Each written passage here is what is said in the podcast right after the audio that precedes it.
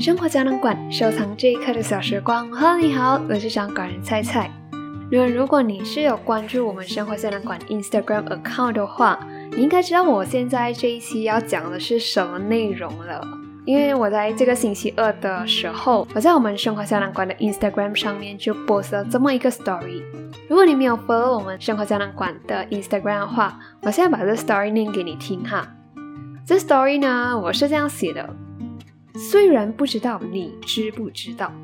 但是菜菜是一个贪新鲜的人，A.K.A 三分钟热度。如果你不知道的话，你现在也知道了。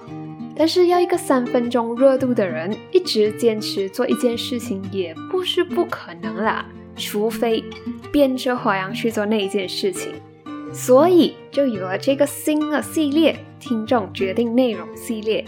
其实我主要又开了一个新的系列，也是因为我觉得你应该也听够我说我想说的内容了。那么久违的，我也来说说你想要我说的内容吧。那么这边我也想讲一下关于那些没有被选到的话题，其实我也是可以留给后面的内容的哦，所以也不需要太伤心。我也看到你们的提议的，在这里也要谢谢你们花时间写的提议哦。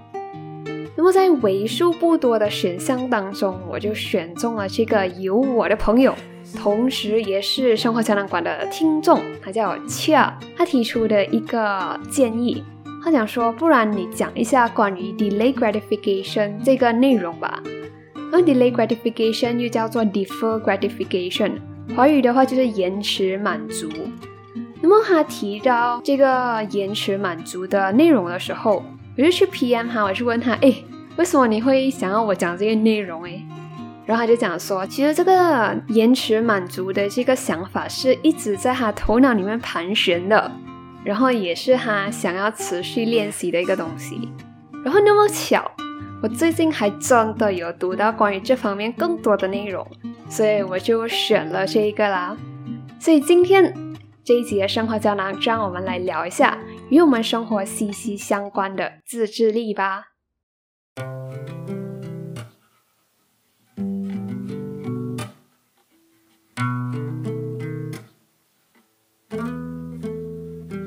那么要讲到这个 delay gratification、defer gratification，或者是延迟满足的话，就不得不提到一个非常有名的心理学实验。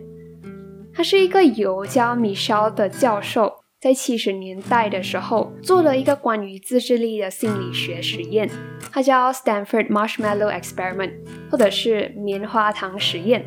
那么在这个实验里面呢，这个米歇尔教授他就总共请了六百多个四到六岁的小孩子，请到他的实验室里面来，然后让他们做一个选择，就是在他的桌子上其实是有一个棉花糖的，然后这些小孩子呢，他们可以选择马上吃。或者是等下再吃。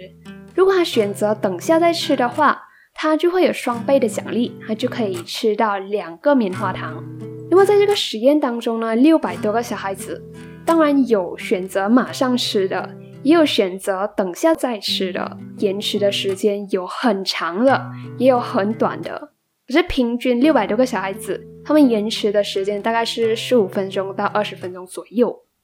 然后那个米肖教授在做了这个实验过后，二十年过后，他又在和他的团队一起去追踪那些小孩子的学业成就的时候，他就发现，如果那个小孩子在小时候这个实验里面选择延迟吃东西的话，其实二十年过后，他们的学业成就会比那些马上吃棉花糖的小孩子来得更高。然后基于这个实验，就让很多人认为讲说。小孩子他的自制力会决定他未来的成就。其实米肖教授并没有讲这个自制力和未来的成就是一个因果关系，他只是强调了自制力和未来的成就是有相关关系的。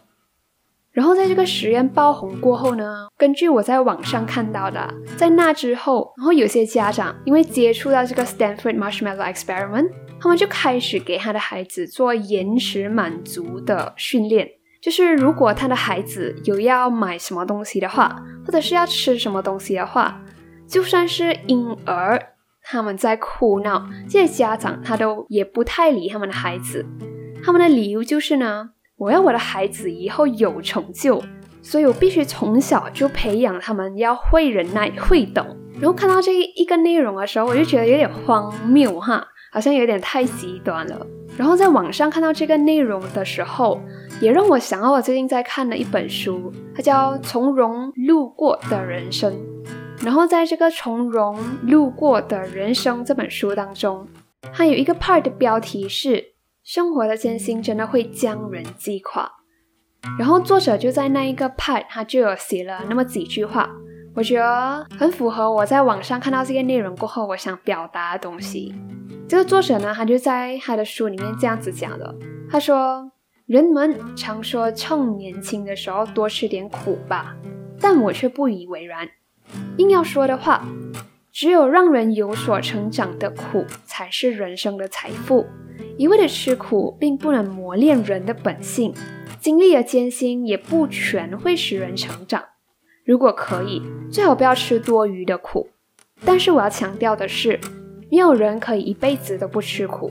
改变人生的关键就在于能否从苦难中吸取到教训，有所学习。之所以我会在这一段这个时候和你分享关于我在这本书看到这个内容，主要是因为我觉得。在小孩子还不能为自己决定是否就要忍耐的时候，作为家长，我们就开始帮孩子决定，讲说要让他们被迫忍耐这种苦，对小孩子来讲，真的是能让他们有所成长的苦吗？然后，同样我在果壳这个网站上也看到了关于自制力的这篇文章，然后它里面有一句话就是。只有自发自愿的延迟满足，才能真正形成让孩子受益的能力。其实，关于延迟满足这个概念，以我个人的感觉来说，其实我并不太喜欢延迟满足的这个概念。然后讲到延迟满足的这个概念的话，我就想到那时候我在大学的时候，我们好像是要等下一个课，就。这个课完和下一个课要上的时间中间的 gap 比较大，然后我们好像就去外面的奶茶店就喝一杯奶茶这样子。然后我印象很深刻，那时候有一个朋友他就问我：“诶，菜菜，你是怎样读书？你是怎样能不看电话、不看手机的？我很难忍诶，我会一直要去看电话诶。所以你你是怎样读书哦？可以可以分享一下吗？”其实那时候他问我这个问题的时候，我有点心虚啦。因为其实和大家坦诚，其实我成绩也不是 first class，所以我觉得我好像没有什么资格可以回答这个问题。而既然他问了，我就把成绩抛在一边，先主要跟他讲一下我是怎样读书的而已。其实关于延迟满足这个东西，我不太喜欢，是因为延迟满足会让我觉得很压抑。然后压抑的话，我就会觉得很不舒服、很不舒畅的感觉。我还是觉得，只有当我们自己的感觉好，当我们感觉非常舒畅的时候，我们做事才能顺，才能有效率。所以，根据我自己的生活的经验来说的话，其实我并不太喜欢这个延迟满足的这个这个概念给我带来的感觉。虽然讲说，我个人啊，并不是太喜欢延迟满足。可是也不能全盘的否认自制力对我们生活的影响，对不对？自制力还是要有的，因为对生活很重要。当我们有了自制力过后，我们才能控制自己的行为端正嘛。然后有了自制力过后，我们才能在生活当中有所成就。而且研究也表明，自制力好的人呢，普遍更开心、更健康哦。可是这里我要跟你讲一个关于自制力，我看到一个新的内容。这内容呢，是由一个心理学家，他叫 Roy Baumeister 提出的一个观点。他讲说，自控力、自制力其实是一个有限资源来的，它是会被耗尽的。当我们过度自制的时候，我们就很容易导致一个叫 ego depletion 自我损耗的一个情况，就是当你在长时间过度的 control 你自己的时候。其实到后面的时候，你在执行任务方面或者是学习方面，就是你在做那件事情的能力，其实是相对来讲说会下降的。你过度自制其实是带来不好的影响的。可是听了过后，你可能会讲，哎，你刚才讲说自制力是好的，可是现在又有心理学家出来讲说不能过度的 control 自己的话，这我们要怎样拿捏才好呢？怎样才是最好的方案嘞？那么在这里，我就综合了一下我书上读到的、网上看到的和我自己的生活体验，来跟你分享三个我觉得挺容易的一种延长自制力的一个方法哈。那么第一个延长自制力的方法就是，我们要为了延迟满足而及时满足，及时满足，及时休息，保持愉快心情。我个人认为啊，其实，在做任何我们需要自制力的事情之前，我们都需要把自己哄好，需要让自己的心情保持愉快，才能愉快的去开始做那些需要 self control 的事情。就拿读书这件事情来讲，其实读书是一件我们都知道非常需要 self control 的事情。你需要 control 自己，不要去看电话。你需要 control 自己，需要专注读那些内容，吸收这些新的知识。然后根据我自己的生活经验来说呢，我都会在自己开始读书之前，先要求自己讲说要吃好，要睡好，在注意时间的前提下，都先去做那些自己有强烈欲望想要做的事情先，比如比如刷电话。就在吃好、睡好和做完其他想要做的事情的前提之下，我才能心满意足的开始读书。然后我觉得在那种情况下开始读书的话，其实相对来说效率会比较好的。除了及时满足自己的需求呢，我还是觉得及时休息是非常重要的。就像我们在第十一集过劳那一集有讲过了，在累之前休息。如果你想要在下一次、下下次、下下下一次都继续坚持一件需要自制力的事情的话，我就觉得我们就不要在每一次做那一件事情的时候都用力过猛。就拿我做 podcast 这件事情来讲，做 podcast 呢，其实是需要每个星期都在想新的内容，然后每个星期在写新的内容，然后再录制的，所以可以来讲说是它是一个需要持续做下去的东西。然后如何能每个星期都坚持做这件事情呢？我就觉得及时休息对于坚持来说非常重要。就比如来讲，我做 podcast 是在星期五发布的嘛，那么我在星期六、星期日这两天呢，我是会完全根本不开电脑的在休息，我会完全把我和我的 podcast 的工作两件事情分得很开。就是完全休息是休息，然后做工是做工这样子。然后我觉得这种完全断开联系的休息是很有效，而且对坚持一件事情来说很重要的。而且我发现，在我完全断开和自己的工作的联系过后，两天后我再回来做这个工作的时候，我其实是对 podcast 这件事情又开始有了一种。莫名的期待，会想要很开心、很兴奋的，马上要开始又在做这件事情。所以对我来讲，挺容易的延长自制力的方法，其中一个就是及时满足自己和及时休息，保持愉快的心情。那么第二个，我觉得挺容易的延长自制力的方法，就是我觉得要为自己 set 一些合理的小目标。那这些小目标呢？我觉得一定是要自己为自己决定的。然后刚才有讲合理的小目标嘛？怎样才算合理呢？再拿读书这件事情来做比喻好了。其实我在读书的时候，除了要求自己一定要有进度之外，我在安排我自己读书的进度的时候，我还是会看一下我即将要读的这些内容它的难度。这些内容呢，是我熟悉的内容，还是我不熟悉的内容？如果我大概看了一下这些内容是很难的，是我没有接触过的内容的话，我就会在开始读书之前就先定好，OK，我这一个下午就只看这一个单元就好了，因为它真的很难。可是如果我在读书之前，我先翻阅一下这些内容，我就觉得，诶，这些是我之前有读过的内容，对我来讲说是比较熟悉的话，我可能就会安排讲说，OK，这个下午我可能。可以读两到三个单元，所以为自己设一些合理的小目标，除了在现实当中很容易达到之外，你达到这些小目标过后，你还是有一定的成就感的。所以对我来讲，合理的小目标也对延长知识力也有一定的功效。然后最后一个，我觉得挺容易的延长知识力的方法就是远离诱惑。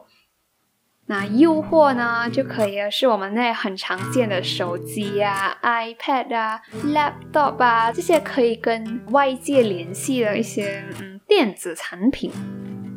那么怎样能远离诱惑呢？就好像回到了刚才我讲说，在大学的时候，我的朋友问过我的一个问题，就讲说你怎样能不看电话的？其实我的做法呢是这样子的，我觉得对我来讲很有用啊。这个做法就是我在读书之前，我都会先把我的手机关掉它的 WiFi。为什么我会选择关 WiFi 而不是直接 silent 我这个电话呢？是因为我觉得，啊嗯，你关 WiFi 的话，你是没有收到那些 social media 的 notification。可是如果你 silent 整个电话的话，可能真的有人有急事找你，还要 call 你的话。Call 不到你怎么办？哈，所以我会选择关掉 WiFi 比较好。然后关了 WiFi 过后呢，我会把我的手机放在我的身后，可能在我的身后有一个小的橱还是怎样的。总之，我会把我的手机放在我看不到的地方。然后这些看不到的地方呢，是离我读书的地方有几步路的距离的。或者你的身后就是一片墙的话，你没有可以放在身后的地方的话。你也可以选择放在你的书本后面，或者是你的 laptop 后面，就是被你叠起来的书本盖着，被你的 laptop 盖着的话，当你看不到电话的时候，你就比较容易专心啦。那么除此之外呢，除了把手机放在看不到的地方呢，我还有我自己的一些小 trick，我会尝试用这些小小的 trick 来骗我自己。那么这个小 trick 呢，就是关于左右边的分配啦。如果你和我一样是一个右撇子的话，你的右边就可以放一些你希望自己读书的时候自己去多拿多触碰的一些东西，比如你的参考书，比如你的笔记，比如你的水瓶，你知道读书要多喝水嘛？这些你想要你自己多去碰的东西，右撇子就可以多放在右手边。如果你是一个右撇子，那么你的左手就可以放一些你自己不想自己。太多去碰到的东西，比如刚才讲的手机。如果你觉得你的手机放在你看不到地方，你会很没有安全感、不安心的话，会影响你自己读书的话，你可以把你的手机反过来，就背面朝上，放在你的左手边。我就发现用这个小 trick 是不是？因为我们右撇子比较常用右手嘛。你把你想碰多一点的东西放在右手边，然后不想碰的东西放在左手边的话，其实是非常有效的。然后当然左撇子的人就要反过来啦。左撇子的话，你想要多碰的东西就要放在你的左边，然后右手边是放那些你不想自己去碰太多的东西。所以以上三点挺容易的延长自制力的方法，亲测有效哦。如果你也觉得你自己想要再延长一下自己的自制力的话，欢迎去 try 看以上这三个方法，然后 try 了过后呢，欢迎在这个 YouTube video 下面留言，或者是私信我们生活胶囊馆的 Instagram Moment Capsule Gallery，让我知道你 try 过这三个方法过后的感想哦。那么在这一集结束之前呢，我还是想再和你聊一下那个关于米绍教授在七十年代做的 Stanford Marshmallow Experiment。其实关于这个实验啊，根据我从书上看到的，啊，其实近几年有关于这个 Stanford Marshmallow Experiment 的实验呢，有很多人都开始在不太同意米绍教授提出来的那个自控力影响孩子未来成就的这个观点，因为呢，他们发现其实啊，影响一个人未来成就的重要因素，除了自制力，还有他的家庭是否稳定，这个人他本身的安全感，还有。这个人他来自的社会经济地位，然后后来这些研究者他们也发现呢，延迟满足这个自制力，全靠我们自己的意志力和选择之外，后来的研究者也发现，如果我们对提供奖励的这个大人是没有信任的话，信任已经被破坏了的话，我们这个延迟满足的效力是会直线下降的。可是我觉得无论如何啦，至少米肖教授他呈现了意志力对一个人未来成就影响的可能性。其实关于生活上我们的自制力呢，即使你不懂这些实验都好，即使你没有听过这些研究都好，其实只要你在认真生活的同时观察自己，你也可以依照自己的情况做一些调整，打造出属于自己一套非常有效的自制力系统。那么，谢谢你又认真听完一集的生活胶囊啦！如果你也喜欢这一集的内容的话，欢迎到 Apple Podcast 上给生活胶囊馆打星写 review，让更多可能喜欢生活胶囊馆的人发现它。或者你想要小额赞助菜菜经营生活胶囊馆这个 podcast 的话，也可以在 description box 里面找到赞助菜菜一杯奶茶的 link 哦。生活胶囊馆收藏这一刻的小时光，愿你在生活里所有的努力都不是盲目的，愿你所有的汗水都是值得的。我们下个星期再见喽，拜拜。